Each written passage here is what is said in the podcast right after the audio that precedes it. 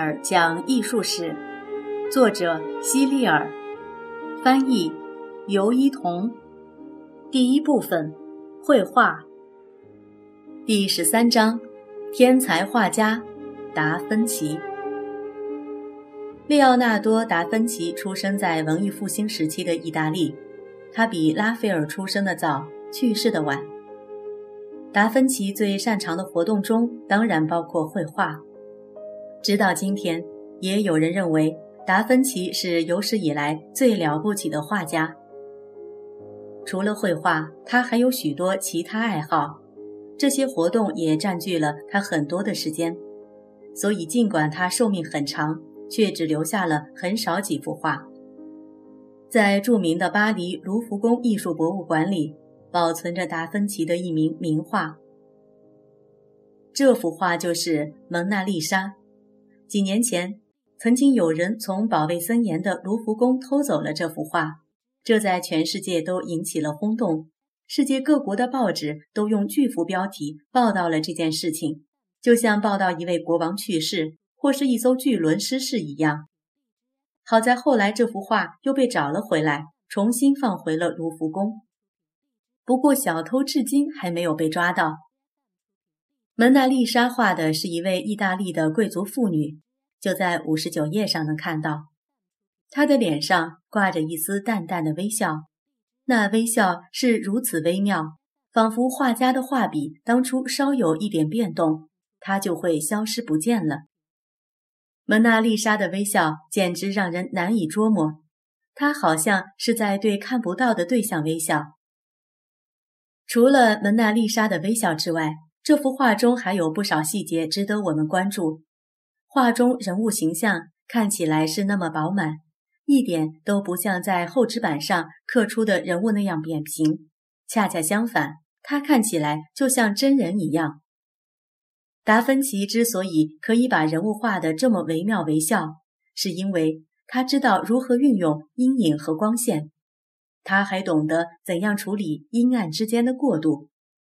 应该说。达芬奇是历史上第一个知道怎么运用这种绘画手法的画家。接下来，我们看看画中的背景，也就是蒙娜丽莎身后的画面。背景是自然风光，由山谷和河流组成。你也许已经注意到了，我们在看风景时，总会发现远处的景物比近处的景物模糊许多。这是因为。有空气存在的缘故，尽管空气是透明的，但隔得越远，你透过它看到的事物就会越模糊。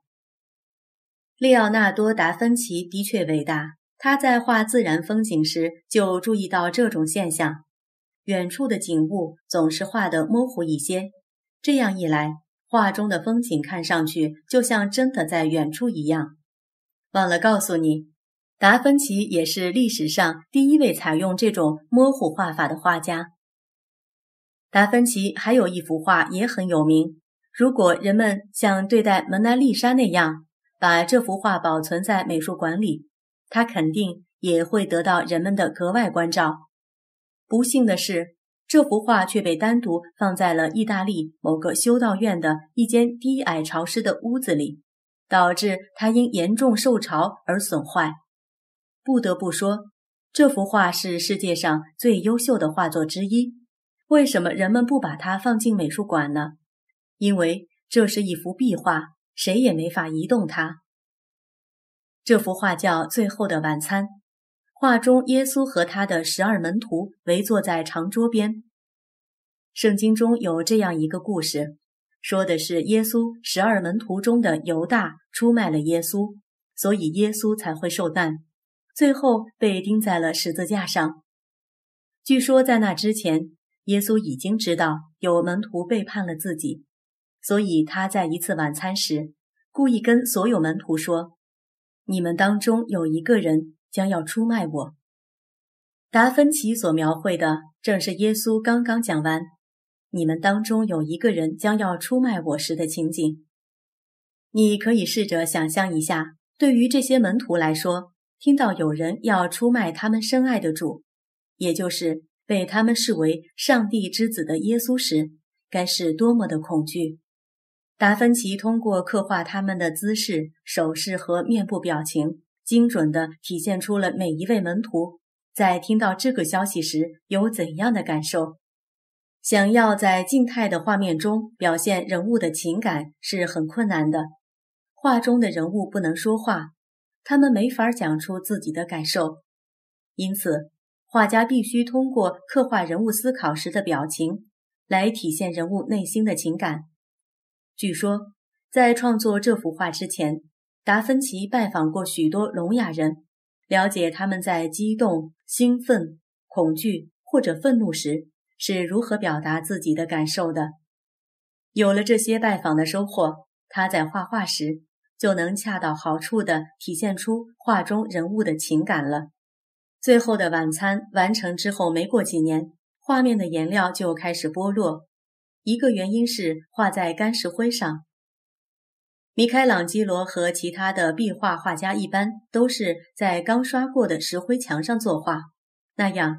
颜料就会渗透到湿润的石灰中去，除非石灰墙全部脱落，否则壁画绝对不会从墙上掉下来。你或许还记得我之前说过，这种绘画叫做湿壁画。可是达芬奇喜欢尝试新的绘画方式，于是他选择了在干石灰上画《最后的晚餐》，但画面的损坏也正是由于这个原因。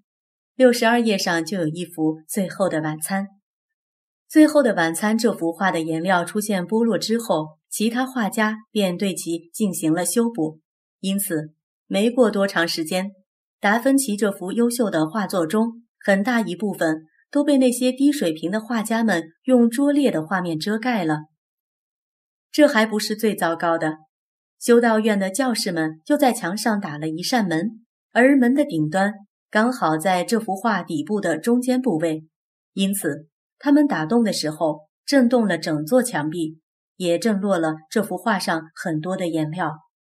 再往后，拿破仑率领军队占领了意大利，他的一些士兵竟然把这间屋子当成了马厩。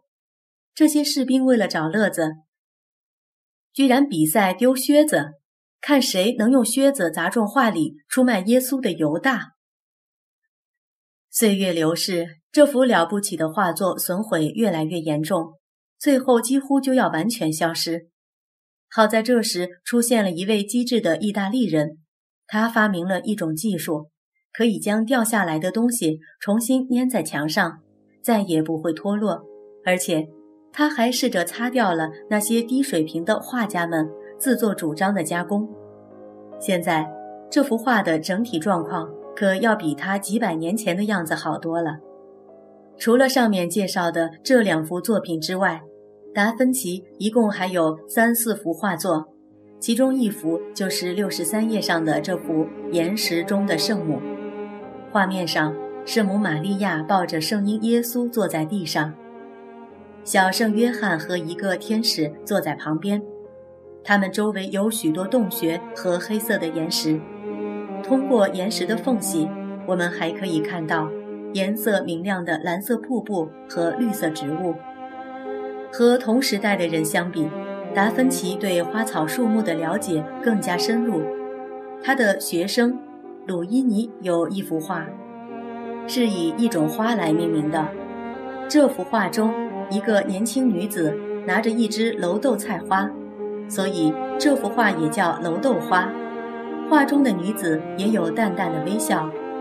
鲁伊尼也是一位优秀的画家，但跟他的老师达芬奇相比就差远了。达芬奇真是举世无双的天才画家。